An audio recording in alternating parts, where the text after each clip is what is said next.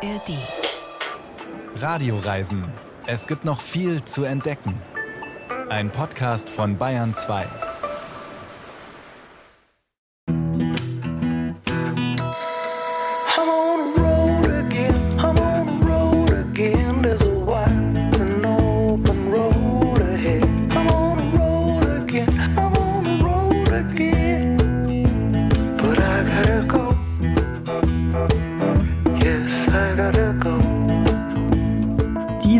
treibende Rhythmus, das I Gotta Go. Treue Radioreisende werden jetzt gleich aufgehorcht haben. Es geht wieder los. Dieses Lied von Smokestack Lightning begleitet unsere große Reise durch die USA von Anfang an.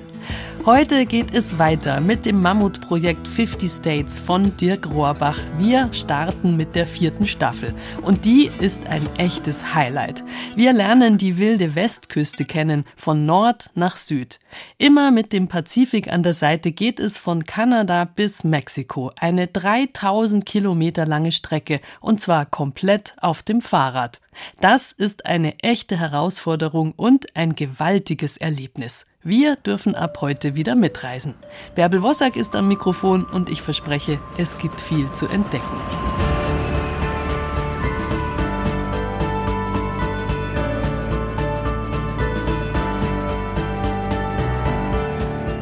Fifty States. Dieses Projekt bedeutet alle 50 US-Bundesstaaten bereisen, von Alaska bis Texas und von New Mexico bis Maryland. 20 Staaten hat Dirk Rohrbach bisher schon für uns bereist. Er ist in Missouri und in Mississippi runtergepaddelt, mit seinem alten Truck an der Südgrenze der USA entlang gefahren, hat das Heartland, die klassische Mitte der USA besucht und zündet jetzt die nächste Stufe des Abenteuers. Mit dem Radl die komplette Westküste entlang. Nun ist Dirk Rohrbach ein absolut kompetenter Radler, aber vor so einer langen Strecke, da muss man schon alle Körperteile wieder gewöhnen an stundenlanges Treten und an den harten Sattel. Dirk nimmt uns jetzt mit auf eine kleine Aufwärmrunde, schon ganz nah am Startpunkt der großen Tour an der kanadischen Grenze. Zwischen US-Festland und Vancouver Island, da liegen ein paar kleine feine Inseln, die San Juan Islands. Anfang Mai war Dirk dort ideal zum Reinkommen. Yeah, we're at the local grocery store grabbing groceries. Grab some stuff here last minute before you guys close. Here, Uh, you're fine. and What time do you close? Oh. Oh, Oh. Es ist gleich 19 Uhr. Der einzige Laden auf Lopez Island schließt jetzt eigentlich. Und wir haben noch kein Dinner. Aber das nette Personal lässt heute ein bisschen länger auf. Für drei hungrige Radler. All right. So from the local small grocery, we got some fresh little brioche buns with some pastrami, some pepperoni, and I grabbed some pepper jack cheese. Sandwiches mit Pastrami, Salami und Pfefferkäse wollen wir machen. Das meiste kommt von den Inseln und schmeckt deshalb besonders gut, meint Case. Travis hat noch eine Dose Hefeweizen gefunden. Wir verstauen alles in unseren Packtaschen und radeln zum Camp. Das liegt in einem Statepark mit Hiker-Biker-Sites, also Plätzen nur für Wanderer und Radfahrer, mitten im Wald. Wir stellen die Zelte auf und fahren dann mit dem Proviant zum Sonnenuntergang runter ans Meer. We are looking out at just a beautiful golden hour in the San Juans with the perspective from uh, Lopez Island. Just looking out at the waves. There's a sailboat moored up to a little buoy. Nice little small island with a couple trees behind it, behind that. And then it just gets rolling hills in the distance. It's literally everything. Ein paar Segelboote ankern vor der Küste. Wellen rollen sanft an den Strand. Die Sonne taucht alles in goldenes Licht. Wir setzen uns auf einen ausgeblichenen Treibholzstamm, lassen den Blick schweifen. Was für ein schöner Abend.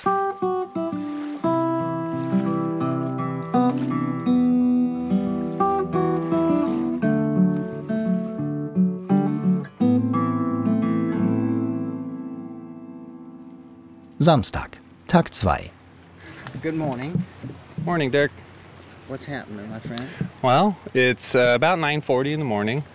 We are at the ferry terminal for a 9:55 ferry, which is canceled. That ferry's not running today. Schlechte Nachrichten am nächsten Morgen. Die Fähre, mit der wir eigentlich zur nächsten Insel fahren wollten, fällt aus. Angeblich ein technisches Problem. Das passiert öfter mal, sagt Case. Die nächste geht erst in zwei Stunden. We're gonna probably ride to town, find something to nibble on. There's another cafe on Lopez Island we've been to. Also nutzen wir die Zeit, um noch mehr von Lopez Island zu sehen. Und vielleicht eine Bäckerei und einen Café zu finden. How do you feel about this, Travis? If there's a bakery or cafe in the future, I'm very okay with this plan.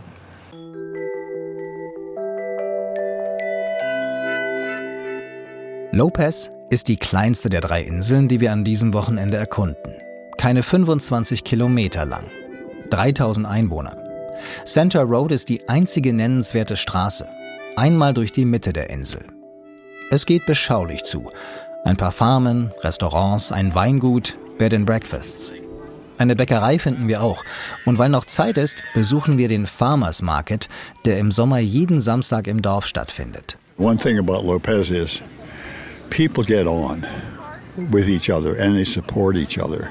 We have a very tight community where was one guy who was very good at he's an engineer if a tree fell over he would get take the tree out of your driveway you know and, and whatever was needed people worked together Das ist Dr. George, 90, Arzt in Rente. Hier auf Lopez halten alle zusammen, helfen sich gegenseitig, sagt er. So wie der Ingenieur, der mal geholfen hat, einen umgestürzten Baum aus der Einfahrt zu schaffen. Und wenn jemand medizinische Hilfe braucht, sich aber keine leisten kann, dann wird ein Potluck organisiert und Geld gesammelt, sagt George noch. Verkaufen will er nichts an seinem Stand auf dem Farmers Market zwischen denen vom Imker und der Kerzenmacherin. A penny for your thoughts ist sein Motto wortwörtlich. George will mit den Menschen einfach nur ins Gespräch kommen. Also setzen wir uns unter den Sonnenschirm in die beiden Campingstühle und reden. we've been here since uh, 06 like many people on lopez my son bought a lot camped on it and gradually built a house that's very common on lopez that that's the way it goes Wie die meisten Bewohner auf den San Juan Islands kam George erstmal nur zum Urlaub machen. Dann kaufte sein Sohn sich ein Grundstück, das die Familie zum Campen genutzt hat. Und irgendwann hat George darauf sein Haus gebaut. Typisch für die Inseln. Wie die Tatsache, dass hier jeder mit jedem klarkommt. Well, it, it may be helpful that the island is as nice a place as it is, because then people are more likely to talk about the weather or the fishing or whether they're going to get some crabs or how, how what the situation is. Die Inseln sind so schön, da reden die Menschen nicht über Politik, sondern über die hier wirklich wichtigen Dinge. Fischen und das Wetter.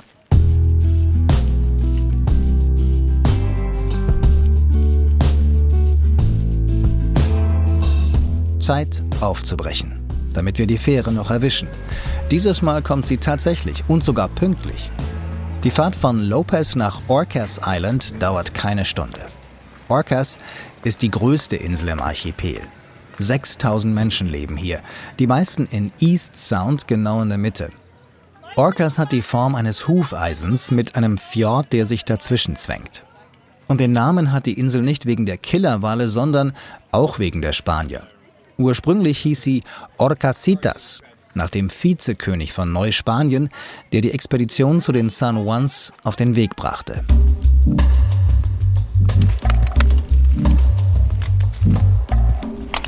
Wir radeln los. Einmal um die komplette Insel. Gut 70 Kilometer.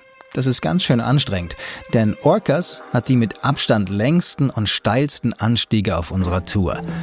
Und außerdem gibt es deutlich mehr Verkehr als auf Lopez. Wir stoppen kurz in East Sound für Proviant und super leckeren, noch warmen Bread Pudding bei Brown Bear, der besten Bäckerei der San Juans. Dann nehmen wir den langen Anstieg zum Moran State Park.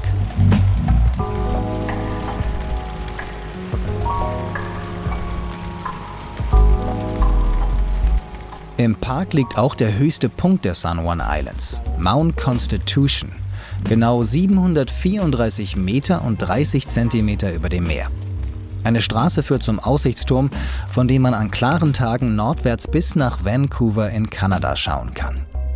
Wir wollen noch weiter zu einem anderen State Park ganz im Süden von Orcas, Obstruction Pass. Und der wartet mit einer echten Herausforderung. We are doing a hike a bike down to our campsite that we hopefully get. A lot of roots and rocks and uneven terrain we got to navigate and walk our fully burden bikes on. Let's do it. Let's go, boys. Den letzten Kilometer bis zum Campground müssen wir schieben. Über einen unwegsamen Pfad voller Wurzeln und Steine. Rauf und runter. Hin und wieder stoppen wir kurz. Zum Verschnaufen und wegen der sagenhaften Ausblicke auf den Fjord. Tiefblaues Wasser, in der Ferne die andere Küste von Orcas, dicht bewachsen mit Nadelbäumen. Und dann, nach einer langen halben Stunde, We did it. We did it. We're here. Job done. How was it? Uh, it was a nice cherry on top to finish the day off with a little bit of hiking with your bike. Those nice campsites look really sweet.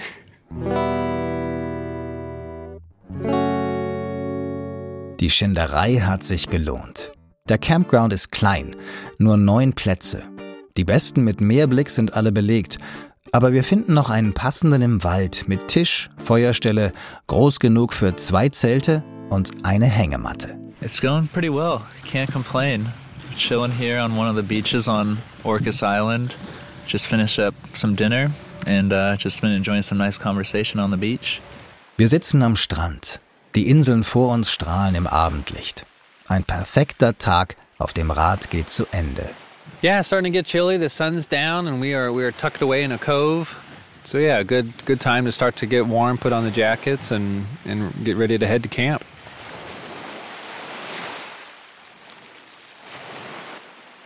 Sonntag. What you doing, Travis? Oh, I am applying sunscreen right now since uh, the sun is out, which is always a plus. Es ist Mittag, als die Fähre uns von Orcas nach San Juan Island bringt. Wir sind früh aufgestanden. Zusammenpacken, Räder beladen, zurückschieben über den holprigen Pfad und dann die ganze Strecke von gestern wieder zurückradeln. We are in Friday Harbor. We just got dropped off at the ferry terminal, and big downtown area is, sits above the hill, uh, just looking down at the ferry terminal. And here to stock up on some snacks, groceries, prepares for the adventure. Bevor das Abenteuer weitergeht, müssen wir nochmal Proviant aufstocken. San Juan ist zwar etwas kleiner als Orcas, aber hier leben mehr Menschen, fast 9000. Friday Harbor, sowas wie die Hauptstadt von San Juan, könnte auch ein Küstenstädtchen auf dem Festland sein.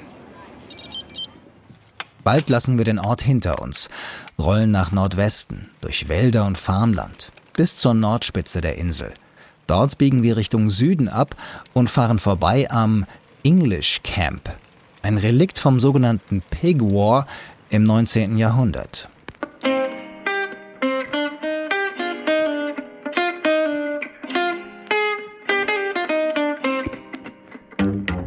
Der Pig War, also der Schweinekrieg, war eigentlich gar kein Krieg, sondern eher ein Streit aus der Zeit, als noch nicht endgültig geklärt war, ob die San Juan Islands nun zu Kanada oder den USA gehören sollten. Am 15. Juni 1859 gab ein Schwein gewissermaßen den Anstoß für die Entscheidung. Es marschierte in den Garten eines amerikanischen Farmers, der auf San Juan lebte, und begann seine Kartoffeln zu fressen. Angeblich nicht zum ersten Mal. Dem Farmer riss der Geduldsfaden und er knallte das Schwein ab. Dummerweise gehörte es einem Iren, der für die kanadisch-britische Hudson's Bay Company auf der Insel arbeitete. Der Streit eskalierte. Amerikanische und britische Soldaten wurden in zwei Camps stationiert, bis der Grenzkonflikt geklärt werden konnte.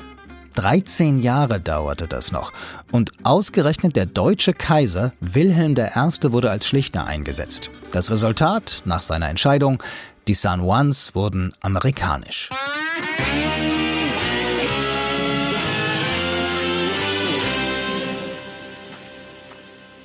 Case, Travis und ich sind inzwischen im Lime Kiln Point State Park auf San Juan. Der heißt so, weil es früher eine Reihe von Brennöfen für den auf der Insel abgebauten Kalkstein gegeben hat. Heute ist der Park bekannt als einer der besten Spots, um Wale zu beobachten. So, this is a live feed from the underwater microphone called a hydrophone, uh, placed right at the base of the lighthouse. So, we were just listening in to see if there's uh, any orcas. That's the uh, animals that you could potentially listen to. Unterhalb des kleinen Leuchtturms hängt ein Hydrophon im Wasser, das Geräusche aus dem Meer an einen Lautsprecher überträgt. Leider haben wir kein Glück. Die Orcas sind mucksmäuschenstill und wahrscheinlich viel zu weit weg.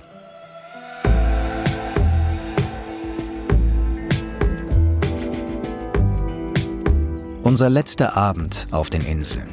Wir haben die Zelte im San Juan County Park direkt am Meer aufgeschlagen, mit freiem Blick auf die Salish Sea und Vancouver Island, Kanada, keine 20 Kilometer entfernt.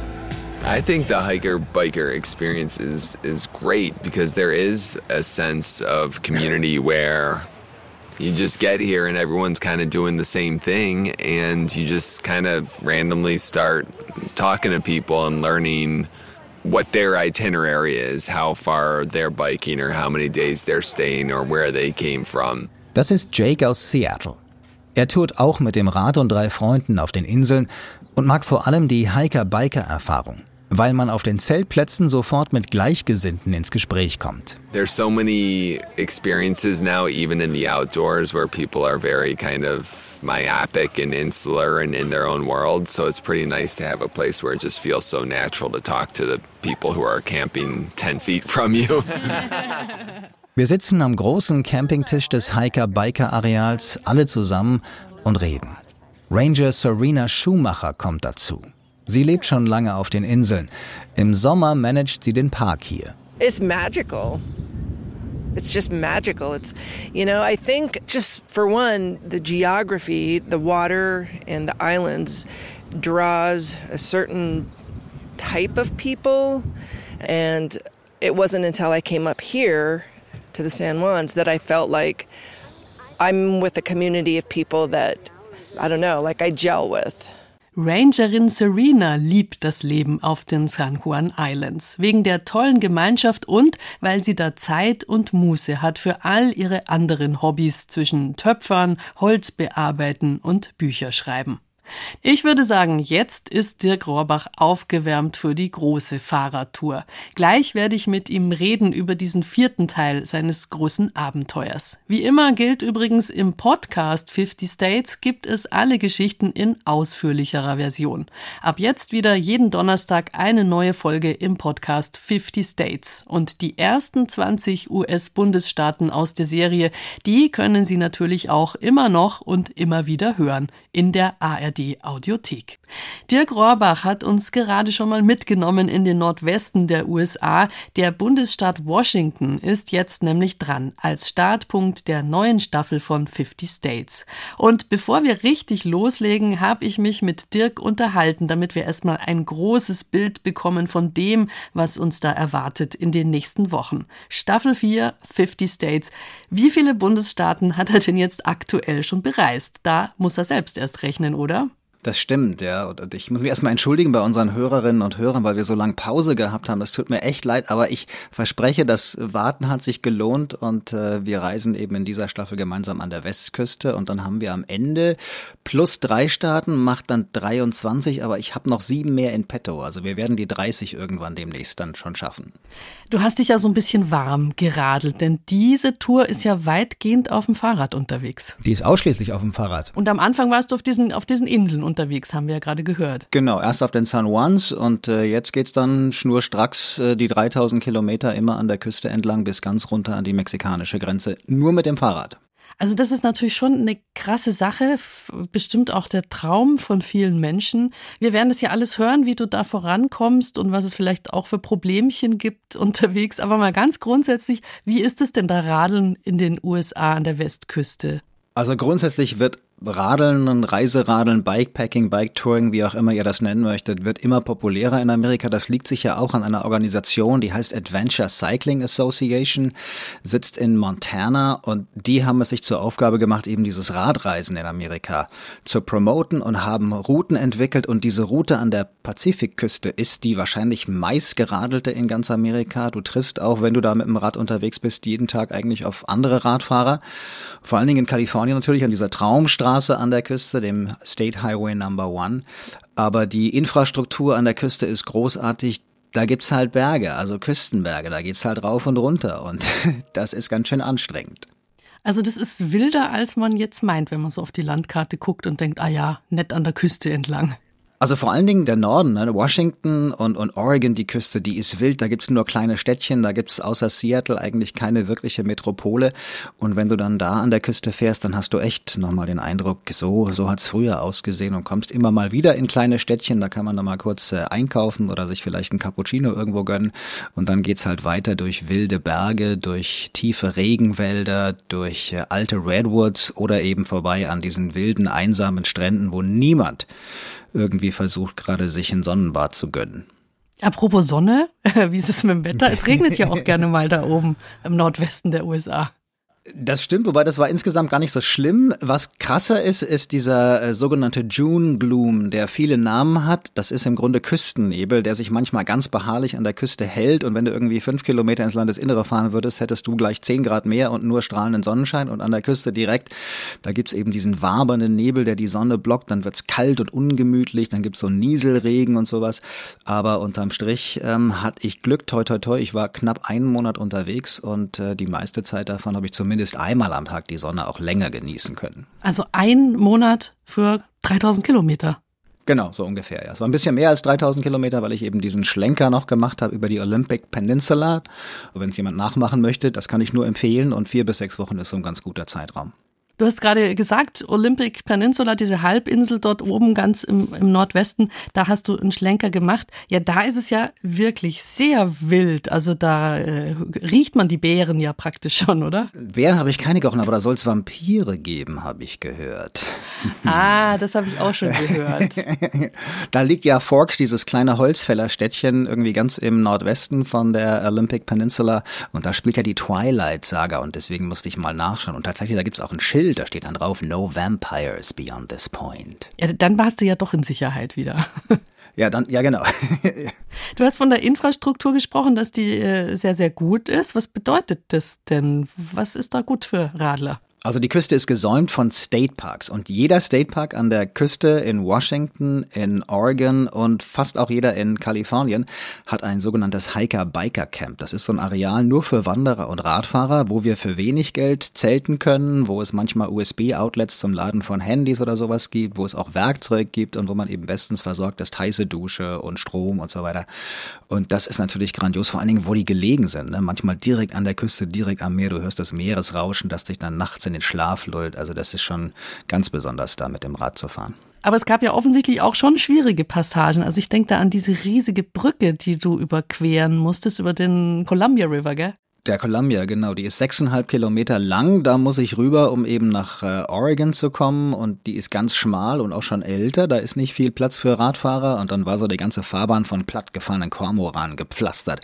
Und das war so ein guter Reminder, dass ich verdammt nochmal aufpassen muss. Und die Autofahrer in Amerika sind jetzt nicht immer so gut, wie ich finde. Also da fehlt es manchmal ein bisschen an Voraussicht. Und äh, obwohl so viele Radfahrer an der Westküste unterwegs sind, gibt es immer mal wieder welche, also Autofahrer, die total überfordert sind und gar nicht wissen, wie sie mit uns umgehen sollen. Aber trotzdem, ich, äh, ja, ich habe es genossen. Und was viel krasser ist eigentlich, Bärbel, ist dieses Küstengebirge. Das meint man ja gar nicht. Ne? Du fängst so morgens bei null Meter an auf dem Campground, dann kletterst du hoch, drei, vierhundert Meter, wieder runter, wieder rauf, wieder runter und sammelst manchmal mehr Höhenmeter als bei einer Alpenüberquerung. Und am Ende des Tages kampierst du doch wieder auf Meereshöhe. Also da, das muss man mental erstmal irgendwie verarbeiten und dann geht die Kletterei morgen dann schon wieder los. Also das ist schon anstrengend, aber du hast halt diesen Wahnsinnsblick immer aufs Meer, immer auf den Pazifik und der lohnt jede Schinderei. Also das ist eindeutig ein hauptsächlich ein Naturerlebnis, oder diese Reise? Also Natur spielt eine ganz große Rolle, aber du hast natürlich auch diese kleinen Städtchen. Ich mag ja, wie du weißt, Small Town America, also das kleinstädtische, das ländliche Amerika und vor allen Dingen in Washington und in Oregon kommst du eben durch diese kleinen Küstenstädtchen. Da gibt's mittlerweile nicht nur Fischer und Holzfäller, da gibt's auch ganz viele Künstler, die sich dort niedergelassen haben. Und dann tauchst du ein in diese, diese kleine Welt und alles irgendwie dreht sich so um Community, also Gemeinschaft, Zusammenhalt und das zu erleben ist toll. Und dann gibt's natürlich schon so ein paar Perlen, also Metropolen, Seattle, San Francisco, Francisco, Los Angeles und eben San Diego. Da hast du dann ein ganz anderes Radfahrerlebnis. Die Natur ist die große Sache auf dieser Reise, aber es taucht natürlich auch immer wieder auf die Probleme, die wir der Natur bereiten. Da hast du ja auch einiges gesehen. Das Hauptproblem irgendwie an der Küste, habe ich so den Eindruck, ist tatsächlich die Lachswanderung. Das ist mir in Alaska schon begegnet, wo auf dem Yukon das Lachsfischen seit Jahren, also der Chinook, der Königslachs, gar nicht mehr erlaubt ist, weil eben es kaum noch äh, Königslachse gibt, die zurückkehren in die Laichgebiete. Und das habe ich im Grunde auch an der Westküste erlebt. In äh, Washington habe ich mit einem Fischbiologen gesprochen, der versucht, das gemeinsam mit den Stämmen dort irgendwie wieder in den Griff zu kriegen. In Oregon habe ich mit einem Häuptling der Coquille-Indianer gesprochen, Chief Jason Younker. Auch der hat mir nochmal bestätigt, früher hatten wir 100.000 Lachse, die über den Coquille River zurückgekehrt sind im Herbst und jetzt manchmal weniger als 100, weil der Fluss so dreckig ist, weil es da Deiche und Dämme mittlerweile gibt und einfach der Weg für die Lachse versperrt ist. Und das hat einen ganz krassen Einfluss natürlich auf die Kultur dieser Stämme dort. Also es geht runter bis nach, was ist der südlichste Punkt deiner Reise? Der südlichste Punkt ist der Borderfield State Park in Kalifornien. Das ist südlich von San Diego, genau an der Grenze zu Mexiko. Du stehst quasi am Grenzzaun, da wo er ins Meer endet. Auf der anderen Seite ist Tijuana, da tobt so das Strandleben und auf der kalifornischen Seite ist echt wie Todesschreifen. Das war so eine ganz komische Stimmung, davon erzähle ich auch. Und das war jetzt nicht so der triumphale Abschluss vielleicht, aber eben dann doch rückblickend, wenn du dann nochmal so Revue passieren lässt, was da eigentlich alles passiert ist und wo ich überall gewesen bin, das ist schon ein ganz bewegender Moment auch für mich, diese Ankunft dort. Das alles werden wir hören. 50 States. Äh, die Reihe wird immer länger, die wir schon gehört haben. Die mhm. Reihe derer, die noch kommt, schrumpft ein wenig, aber es wird noch eine Weile dauern. Wir freuen uns jedenfalls drauf. Ich auch. Danke euch vielmals. Dirk Rohrbach war das und er ist zurzeit tatsächlich nicht in den USA, sondern in Deutschland unterwegs. Was er da an der Westküste erlebt hat, das präsentiert er gerade unter dem Motto West Coastin, quasi ein Live-Podcast mit Gespräch und wer mag, kann ihn da auch direkt ansprechen und ausquetschen. Am 28. Februar in Nürnberg und am 29. Februar in Regensburg. Und dann gibt's auch noch eine bildgewaltige Großleinwandversion der Reise, zu sehen unter anderem am 9. März in Lauf. So, und jetzt geht's aber wirklich richtig los. Startschuss für 3000 Kilometer auf dem Fahrrad. Die Westküste der USA entlang von ganz oben an der kanadischen Grenze bis nach ganz unten zum Grenzzaun zu Mexiko. Und das immer an der Küste entlang, immer am Pazifik, der mal so friedlich ist, wie sein Name sagt, der aber auch ganz anders kann. Regen, Nebel, Wind, sengende Sonne, das alles wird Dirk Rohrbach begegnen auf dieser langen Reise. Maximaler Schutzfaktor, Regenjacke oder Sonnencreme. Viel mehr geht da nicht auf dem Fahrrad. Jetzt aber genug geredet. Auf in den Sattel. Start Nummer 21 in unserer Serie, nämlich Washington. Wir starten genau da, wo Dirk vorher zu seiner kleinen Inseltour aufgebrochen ist, in Anacortes, einem skurrilen kleinen Städtchen auf Fidalgo Island, das mal New York werden wollte, es aber kein bisschen geschafft hat. Legendär ist Anacortes unter seinen Fans trotzdem wegen eines ganz bestimmten Ladens. The business is a record shop. That's the easy description. The more complicated description is that it's hyper focused on new independent media. Das ist Nick Rennes, irgendwo zwischen 30 und 40. Bart, schlichte Jeans, schwarzer Pulli. Er und seine Frau Ivy sind die Besitzer von The Business. In den Anfangsjahren Ende der 70er gab es hier alles. Gebrauchte Bücher, buntes Glas, Vogelfutter. Filme konnte man auch entwickeln lassen. Im Laufe der Zeit dann konzentrierte sich The Business zunehmend auf Musik, Platten vor allen Dingen, und wurde so zum Kultladen für Vinyl-Nerds. Aber im Business findet man kaum alte Alben aus dem Antiquariat, sondern ganz neue Veröffentlichungen. We do not have the used bins full of the dusty old stuff. We try to platform artists that you don't see in other shops. Nick will Künstlern eine Plattform geben, die man in anderen Läden nicht findet.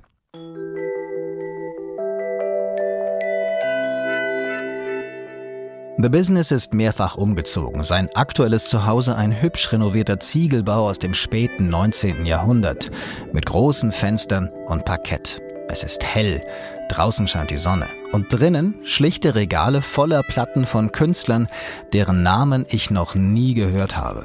Obwohl auch ich der Meinung bin, einen außergewöhnlichen Musikgeschmack zu haben. Aber offenbar einen anderen als Nick. Genres are kind of all over the place. I mean, ambient stuff is always my kind of bread and butter, but we also listen to a lot of noisy, sludgy metal stuff. Ambient und Noisy Sludge Metal. Ich verstehe nur Bahnhof. Zum Glück bietet mir Nick eine Kostprobe. Sure, yeah, let's do it. Aber nicht wie erwartet auf dem Plattenspieler, sondern vom Laptop.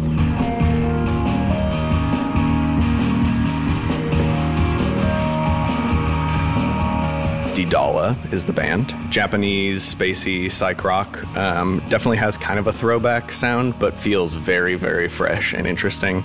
They uh, have like proggy moments and then like heavy, sludgy moments. A lot of fun.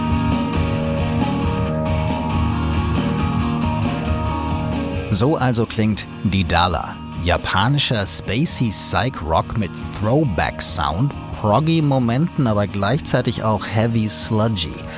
Aha. Nick spielt mir an diesem Vormittag noch weitere Künstler vor. Alle so zwischen interessant bis gewöhnungsbedürftig.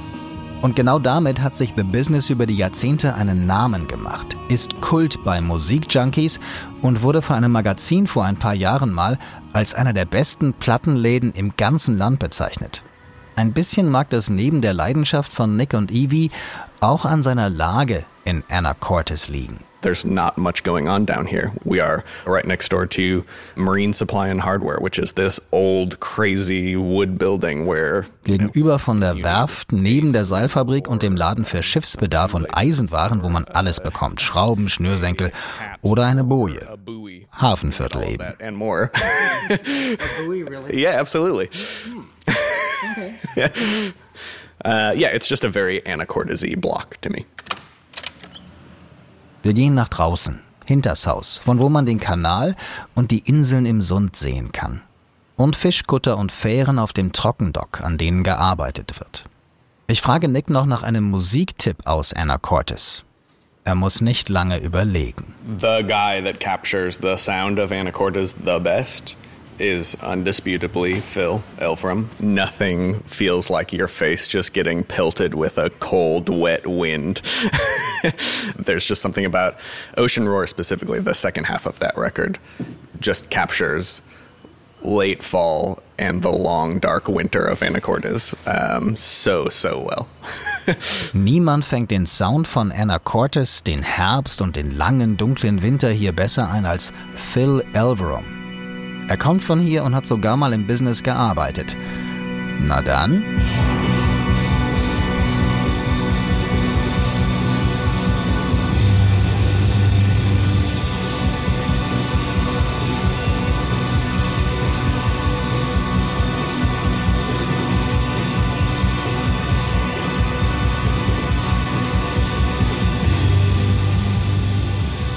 Phil Elverum aus Anacortes, Ocean Roar. Ich ahne, was Nick meint, wenn er sagt, die Musik klingt so, wie kalter Regen sich anfühlt, wenn er auf dein Gesicht prasselt.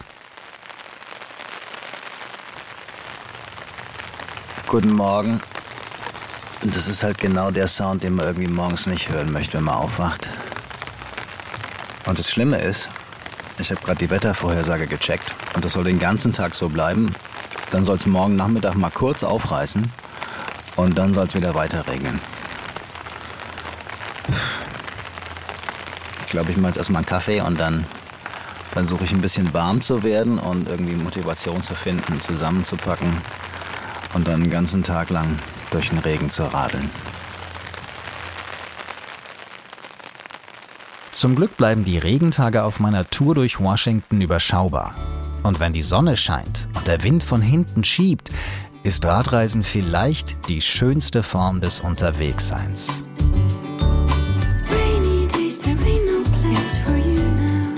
Entschleunigt. Aus eigener Kraft erfährt man sich ein Land, erlebt intensiver, nimmt Dinge wahr, an denen man im Auto einfach vorbeifahren würde. Und man kommt schnell ins Gespräch. Woher, wohin, warum wiederholen sich immer zu bei jeder Begegnung unterwegs. Und manchmal öffnet das Rad auch Türen. Und damit ich mich genau darauf konzentrieren kann, habe ich meine Ausrüstung für diese Tour nochmal ordentlich gepimpt und mir ein neues Rad besorgt. Ein superleichtes Gravelbike mit Carbonrahmen, elektronischer Schaltung, hydraulischen Scheibenbremsen und Gepäckträgern für wasserdichte Packtaschen, in denen ich Proviant, Wechselkleidung, Schlafsack, Isomatte und Zelt unterbringen kann. Bevor es bald mit dem Rad weiter durch Washington State geht, noch ein Pflichtstopp in einer der tollsten Städte der Welt.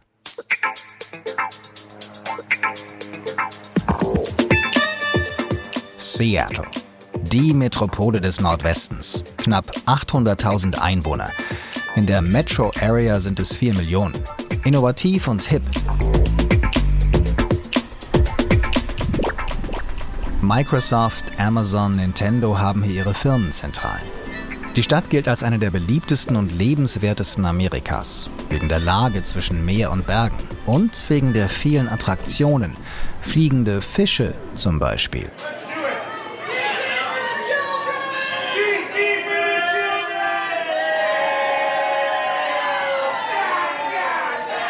Hin und her fliegen die Lachse, fünf, sechs, sieben Meter durch die Luft, von der Auslage quer über den Tresen bis zur Waage, geworfen und meistens auch gefangen von Fachpersonal. Uh, we're in Seattle, Washington at Pike Place Fish Market. We're known for throwing fish, great customer service, and just being friendly to everyone. Das ist Eric Espinosa. Er trägt Seebärenbart und Business-Outfit. Orangerote Gummilatzhose mit Gummistiefeln. Eric arbeitet seit bald 30 Jahren beim Pike Place Fish Market. So in the beginning, farmers would go down to the waterfront and sell their produce. But when they got there, they would promise them a quarter a pound and give them 10 cents. Anfang des 20. Jahrhunderts waren die Fischer und Farmer es leid, ihre Waren zu Dumpingpreisen an Zwischenhändler zu verkaufen, die dann den Großteil des Profits einsteckten. 1907 fiel offiziell der Startschuss für einen der ältesten Farmers Markets in Amerika. Seitdem ist der Markt immer weiter gewachsen. Mehr als 500 Geschäfte verteilen sich inzwischen auf mehreren Etagen in den historischen Gebäuden. Neben den Marktständen gibt es Bäckereien, Restaurants, Kunstläden und eben den Fish Market. Well, it started out, it was quicker than walking it around to behind the counter. And then one day someone started throwing things, and we thought, well, that saves time, and you can be out here talking to people and not miss customers. So we just started throwing everything. Fische werfen ist schneller als damit von der Auslage zur Waage zu laufen. Und mehr Gaudi macht es auch, wenn wieder ein Lachs durch die Luft segelt. Totally iconic. Everyone has to come here. You come to Seattle, you go here, the Space Needle, and Mount Rainier.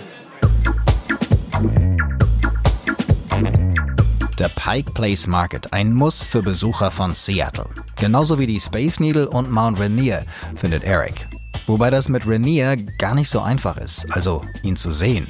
Denn der fast 4400 Meter hohe Vulkan im Kaskadengebirge liegt rund 100 Kilometer weit weg von Seattle. Deshalb sieht man ihn von hier aus im Schnitt kaum häufiger als einmal die Woche. Meistens verhüllen Wolken die Sicht oder Rauch von Waldbränden, so wie bei meinem Besuch.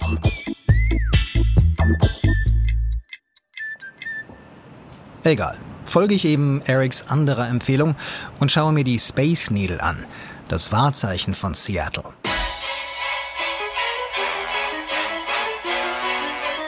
Gebaut für die Weltausstellung 1962 in nur 400 Tagen. Damals das höchste Gebäude westlich des Mississippi. 184 Meter sind es bis zur Spitze der Needle. Darunter dreht sich eine mittlerweile verglaste Aussichtsplattform, die so aussieht, wie man sich in den 60ern halt die spacige Zukunft vorgestellt hat. Fliegende Untertasse oder so.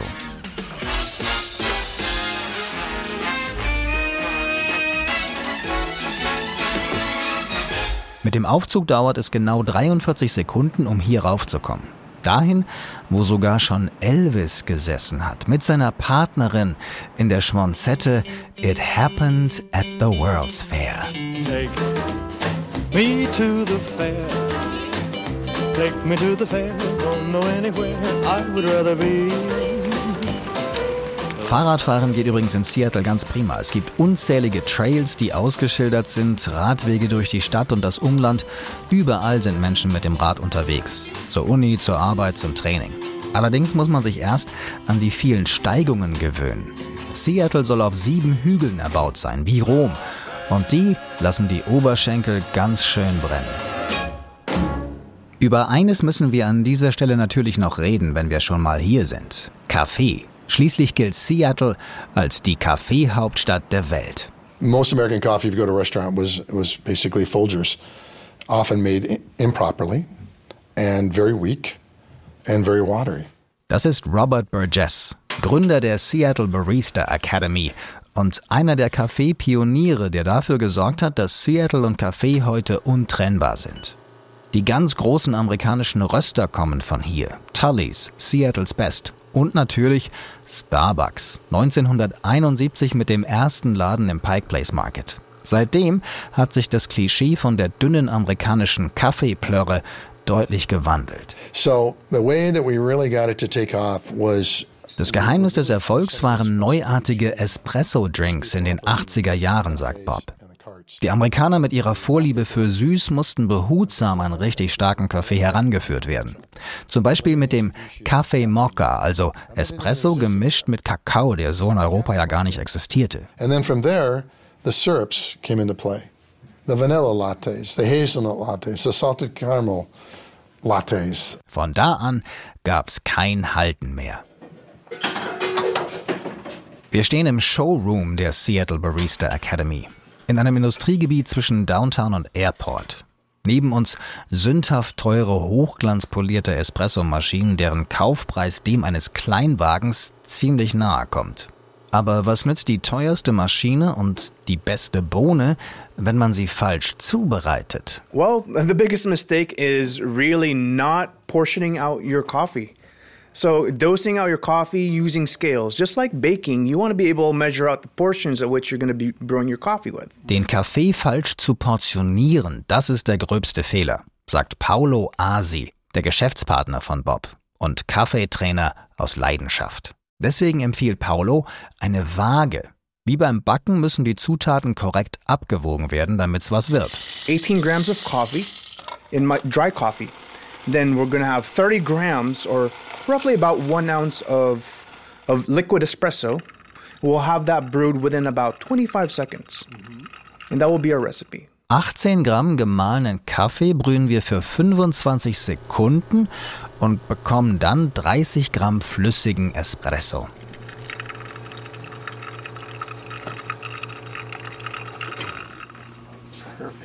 Der Moment der Wahrheit. Wir probieren.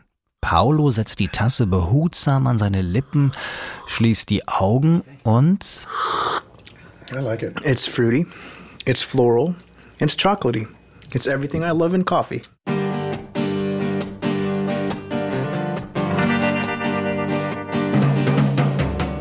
fruchtig, blumig, schokoladig. Blöd nur, dass nach dem Besuch bei der Seattle Barista Academy meine Instant-Kaffee-Portionsbeutelchen zum Frühstück morgens noch scheußlicher schmecken werden als ohnehin schon.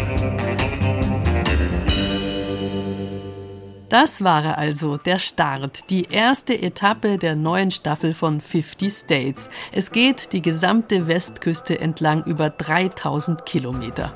Jede Woche wird es jetzt ein Stück weitergehen in den Radioreisen und wer ganz neugierig ist, kann im Podcast 50 States noch mehr hören. Wie immer ein bisschen ausführlicher als im Radio. Mehr als 20 alte Folgen stehen auch schon bereit in der ARD Audiothek und jeden Donnerstag gibt es ab jetzt eine neue. Von der Westküste der USA geht's jetzt wieder zurück nach Old Europe. Aber der Pazifik, seine raue Küste und die Menschen, die dort schon immer waren oder als Aussteiger hingezogen sind, die werden uns in den nächsten Wochen regelmäßig beschäftigen. Die Radioreisen lassen sich jederzeit als Podcast hören in der Audiothek und überall, wo es Podcasts gibt. Am Mikrofon verabschiedet sich Bärbel Wossack.